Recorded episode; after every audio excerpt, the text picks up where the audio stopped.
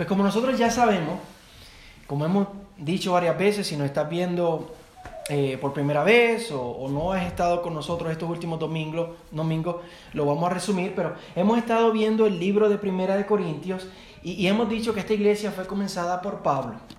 Eh, si quieren leer más acerca de eso, pueden ir al libro de Hechos y ver el capítulo 17 y 18 que habla acerca de eso y se los recomiendo. Y, Pablo, pues, en, Hechos 18 comienza esa obra, esa iglesia en, en, las, en la ciudad de Corinto. Y, luego de que él está allí un tiempo, él se va para continuar haciendo, eh, estableciendo iglesia en otros lugares. Y pueden, eso se puede leer en el resto de los del libro de los Hechos. Y años después, él les escribe esta carta porque él escucha de que las cosas no van del todo bien en, en la iglesia en Corinto. Y les escribe esta, esta carta para corregir algunas de esas cosas. Y aquí es donde empezamos a ver la importancia de la resurrección metiéndose en este pasaje. Porque para Pablo la resurrección otra vez no solo apunta a nuestra salvación en la obra de Cristo, no, solamente apunta a nuestra gloriosa esperanza futura, sino que también apunta al poder y, la habilidad que el Espíritu de Dios obra en nosotros, ese milagro que el Espíritu de Dios obra en nosotros cuando venimos al Señor y cuando creemos en el Señor, de vivir para su gloria, de vivir vidas dignas que le honren al Señor, vidas donde podemos ahora decirle que no al pecado, porque hemos muerto al pecado y ahora vivimos para el Señor. Romanos 6, capítulo, Romanos capítulo 6 versículo 1 al 4 nos habla de esto. Romanos 6, versículos 1 al 4 nos hablan de este, de este poder que, que se obró en nosotros en el momento que creímos en el Señor Jesús.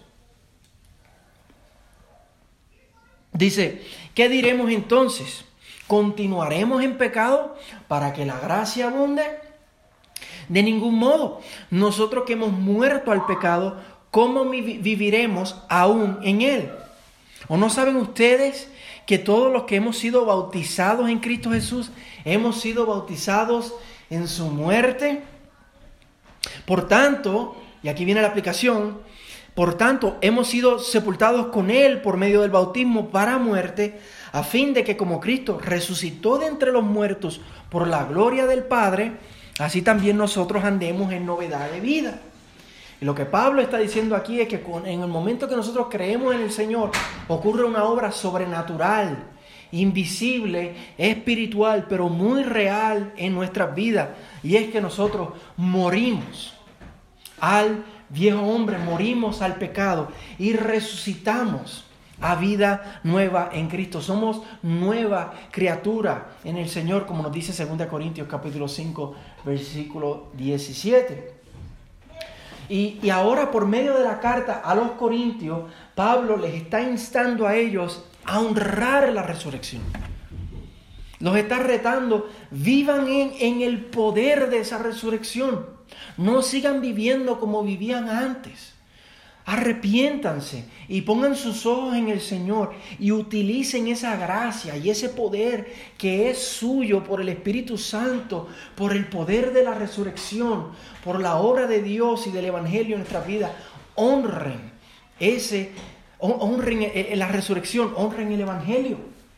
Le está diciendo que si realmente han creído en Cristo, se tiene que hacer, se tiene que ver de manera evidente en sus vidas y en su forma de vivir que realmente han creído en el Señor.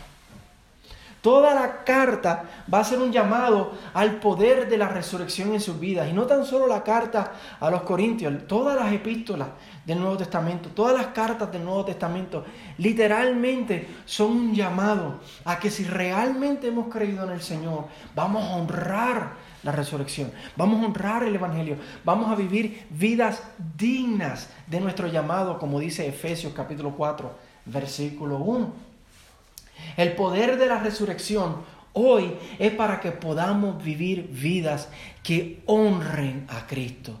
No solamente vidas que decimos, yo creo en la resurrección. Yo creo en lo que Cristo hizo en mí en el pasado y, y yo creo en la esperanza futura que tengo. En, el Señor cuando Él vuelva, el poder de la resurrección se hace evidente cuando ocurre una obra sobrenatural en nosotros y es que decimos no al pecado. Porque quiero honrar la resurrección, quiero honrar el Evangelio hoy.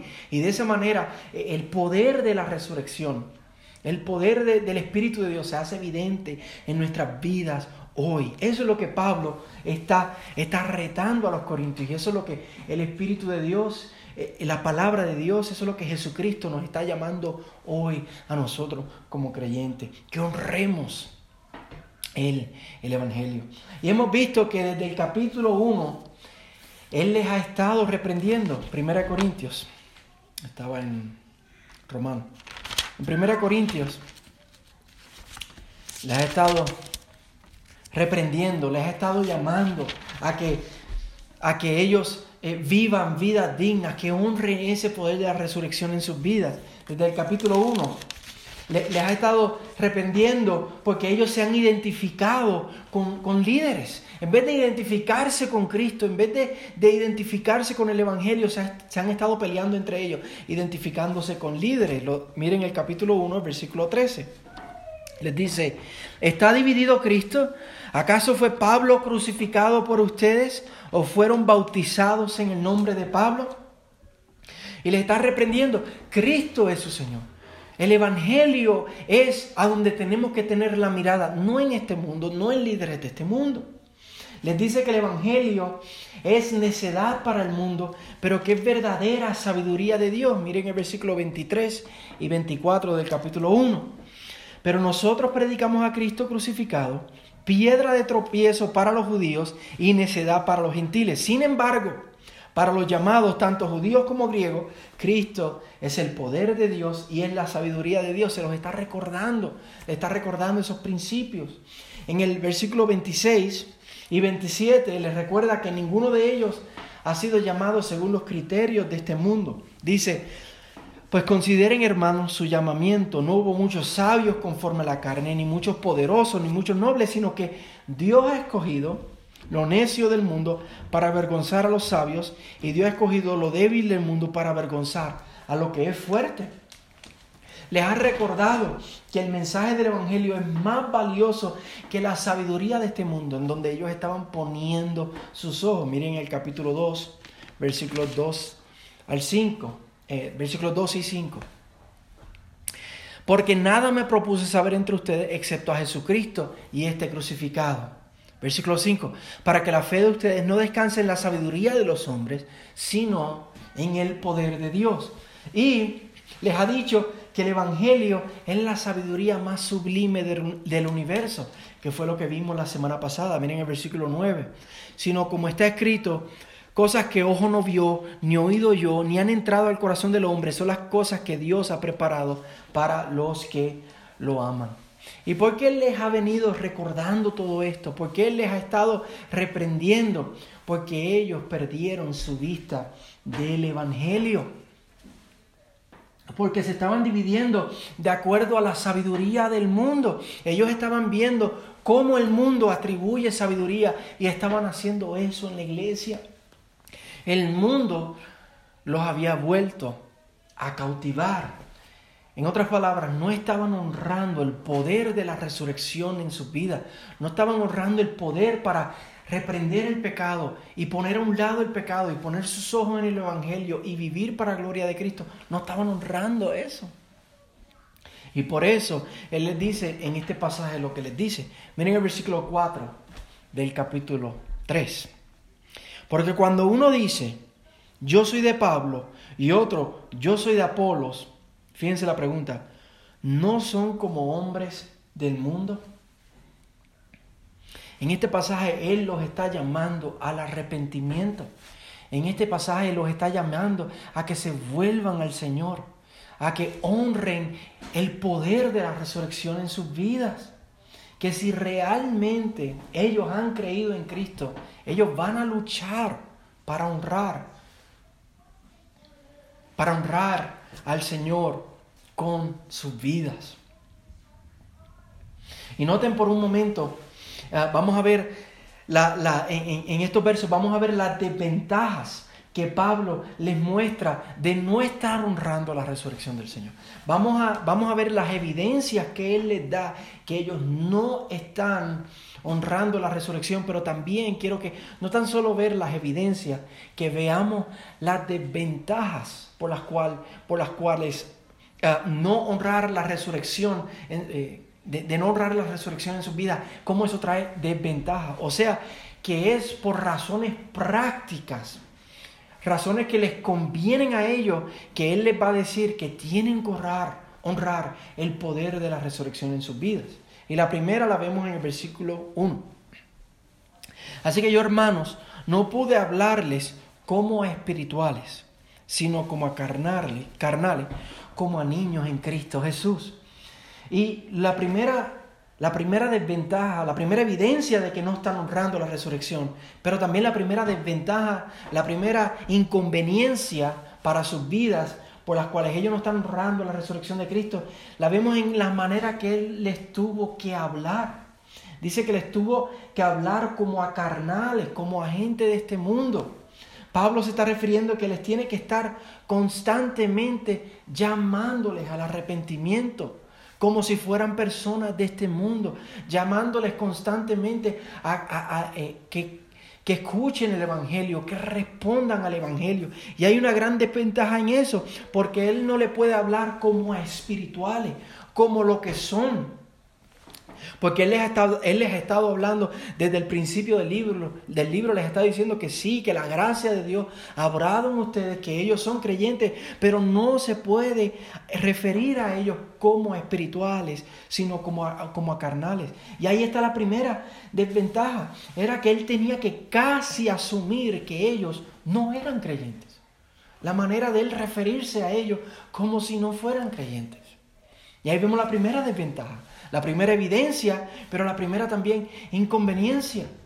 En vez de él poder hablarles como espirituales, les tiene que hablar como si fueran carnales. La segunda evidencia, pero también desventaja, de que ellos no están honrando el poder de la resurrección, de que no están viviendo vidas dignas, no están viviendo con sus ojos puestos en Jesús. La vemos en el versículo 2. Les di a beber leche no alimento sólido, porque todavía no podían recibirlo, no podían tolerarlo. En verdad, ni aún ahora pueden. Él tenía que volver a ir con ellos sobre las bases del Evangelio. Luego de tanto tiempo, Él está diciendo, cuando yo lo fui a visitar la primera vez, tuve que hablarles, tuve que darles leche, como a bebés. Tuve que darles leche, no les pude dar alimento sólido el tiempo que estuve e-, con, ellos, el tiempo que él estuvo ahí, y se estima que estuvo alrededor de un año, que no pudo pasar de darles leche a darle alimento sólido. Pero dice, pero todavía es la hora que yo tengo que darles todavía a ustedes leche. El, escritor de Hebreos, al final del, capítulo 5 y al principio del capítulo 6, eh, dice eso mismo de cómo hay creyentes que, son creyentes, han puesto su fe en el Señor, pero no viven en el poder de la resurrección.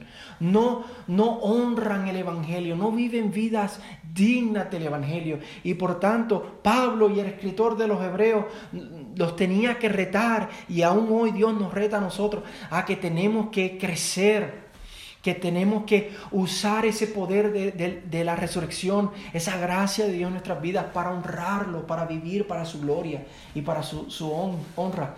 Cuando Pablo quería compartirle otras cosas, otras cosas más allá de la necesidad de arrepentimiento, más allá de la, del, del, significado de la obra de Cristo, del significado de la resurrección de Cristo, de, de las disciplinas espirituales, las cosas básicas.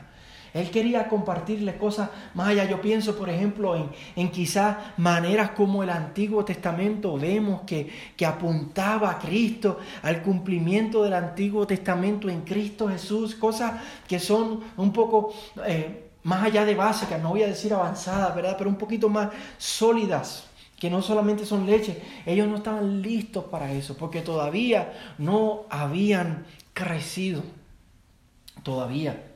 Otra manera, como vemos que estaban, eh, eh, que vemos evidencia de que no estaban viviendo en el poder de la resurrección y que estaban eh, desventajados y que eso no les convenía, lo vemos en el versículo 3. porque todavía son carnales.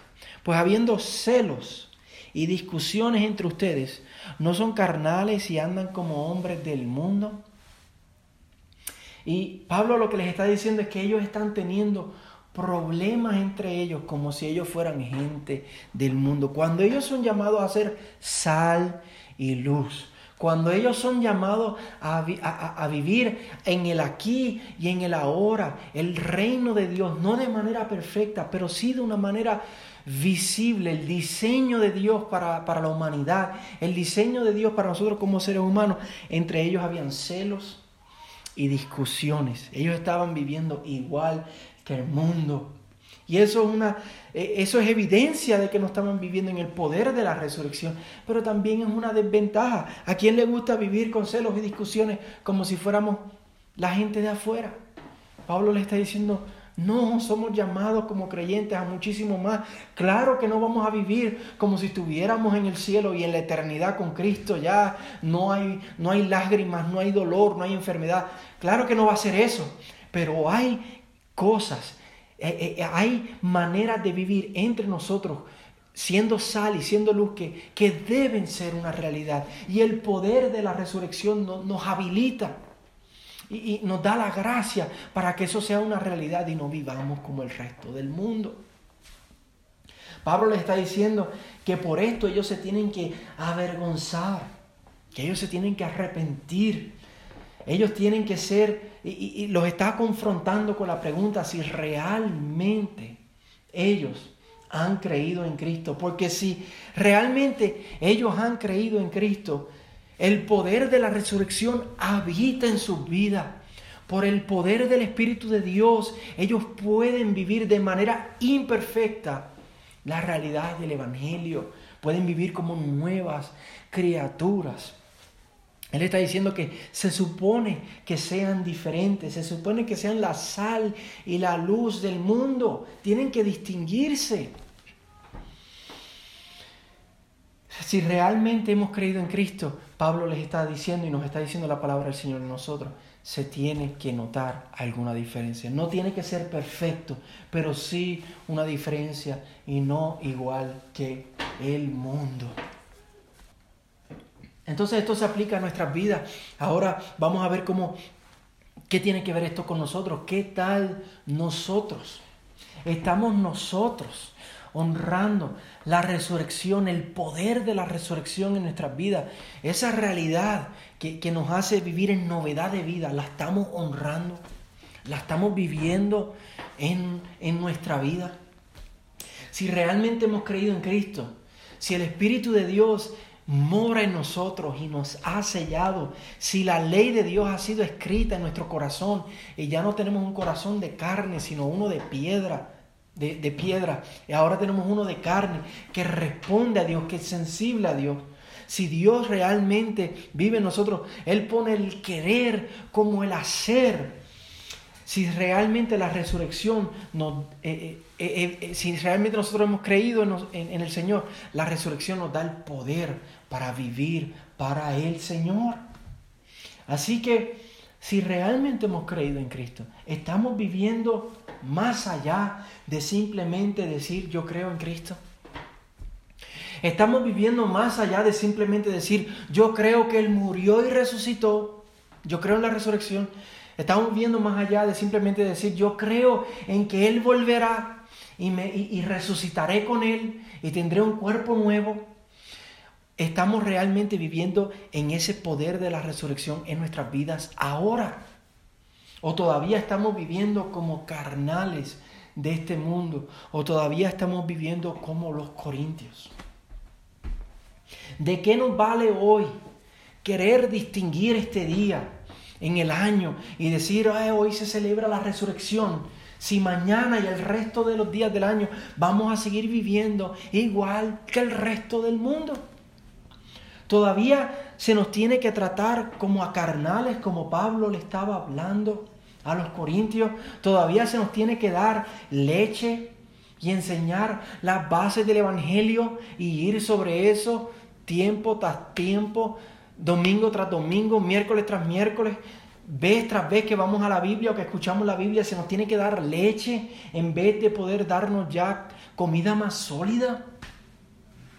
Todavía no se nota la diferencia entre nuestra manera de vivir y la manera de vivir de nuestros vecinos, de nuestros familiares y de nuestros amigos que no son creyentes. Si es así, Pablo nos está llamando, al igual que le hizo a los corintios, al arrepentimiento. El Señor a través de su palabra nos está llamando como sus hijos al arrepentimiento, a que le honremos, a que vivamos vidas dignas, a que realmente pongamos nuestras manos en el arado y no volvamos atrás, a que digamos, he decidido seguir a Cristo, no voy a volver atrás. Ese es el llamado de la palabra de Dios hoy. Tenemos, si, somos creyentes, tenemos que pedirle al Señor que nos ayude, que ese poder de la resurrección nos llene, nos gobierne, nos transforme. Señor, ayúdame, quiero vivir para tu gloria. Señor, te quiero honrar. Jesucristo, quiero vivir para ti, quiero vivir una vida digna. Ya no quiero vivir para este mundo. La vida que ahora vivo, la vivo por la fe en el Hijo de Dios que me amó y se entregó a sí mismo por mí. Ese tiene que ser el llamado, la oración, el, el dolor, el clamor, el, el grito de nuestras vidas. Tenemos que clamar al Espíritu Santo que nos que nos ayude a vivir para su gloria, que nos empodere, que nos avive. Señor, Espíritu de Dios, ayúdame a vivir para la gloria de mi Padre. Ayúdame a vivir para la gloria de Jesucristo que me amó y se entregó a sí mismo por mí. Ayúdame a, a honrarte, Espíritu de Dios. No quiero entristecerte, Espíritu Santo. Tenemos que luchar contra el pecado. Tenemos que crucificar y, tenemos que mortificar nuestra carne. Tenemos que dedicarnos a eso. Tenemos que, tomar toda la armadura de Dios y pelear esta batalla.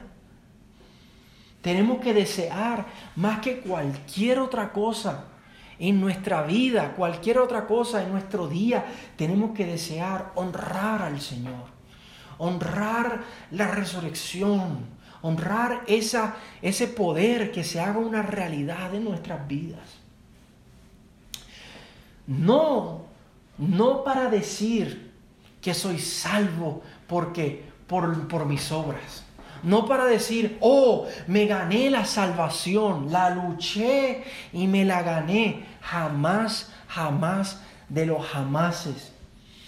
Solamente somos salvos por la obra de Cristo. La obra de Cristo es suficiente. La obra de Cristo fue hecha una vez y por todas y para siempre. Perdonó nuestros pecados pasados, presentes y futuros. Somos salvos por esa obra. Así que no lo hacemos para decir, me, gané el cielo, me merezco el cielo, pero sí lo hacemos para, para honrar a nuestro Salvador. Si lo hacemos para vivir para la gloria y la honra de nuestro Señor. Si lo hacemos para, para que ese poder de la resurrección sea una realidad en nuestras vidas y podamos vivir vidas dignas para el que nos amó y, y dio su vida y resucitó por nosotros. Y, y si nosotros reconocemos que estas cosas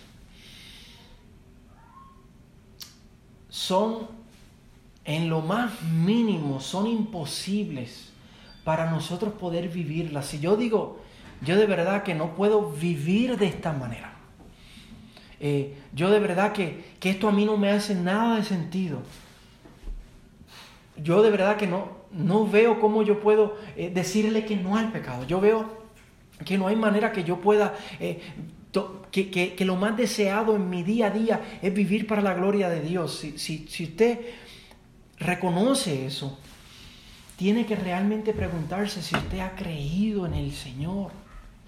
Porque cuando nosotros creemos en Cristo, la realidad imperfecta del poder de la resurrección es una realidad de nuestras vidas podemos vivir para su gloria. No perfectamente, pero, pero hay un deseo, hay un anhelo, hay un cambio, hay algo que es evidente. Así que si usted dice, yo en lo más mínimo, esto me hace sentido en lo más mínimo. Usted tiene que preguntarse si realmente ha creído en el, en el, Señor o si no, o si solamente ha sido una profesión de sus labios, pero no lo ha creído de todo corazón. Y tiene que arrepentirse.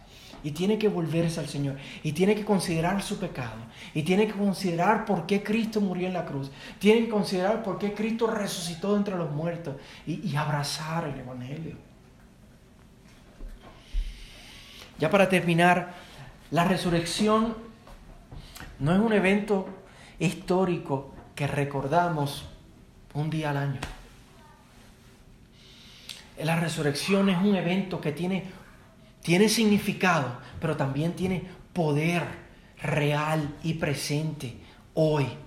Eh, la resurrección otra vez nos recuerda nos da seguridad de nuestra salvación porque miramos al pasado y sabemos que Cristo realmente resucitó de entre los muertos y por cuanto resucitó nuestra fe es verdadera y tenemos una esperanza segura de que nuestros pecados han sido perdonados. No hay condenación para los que están en Cristo Jesús. Esa realidad es porque Cristo resucitó.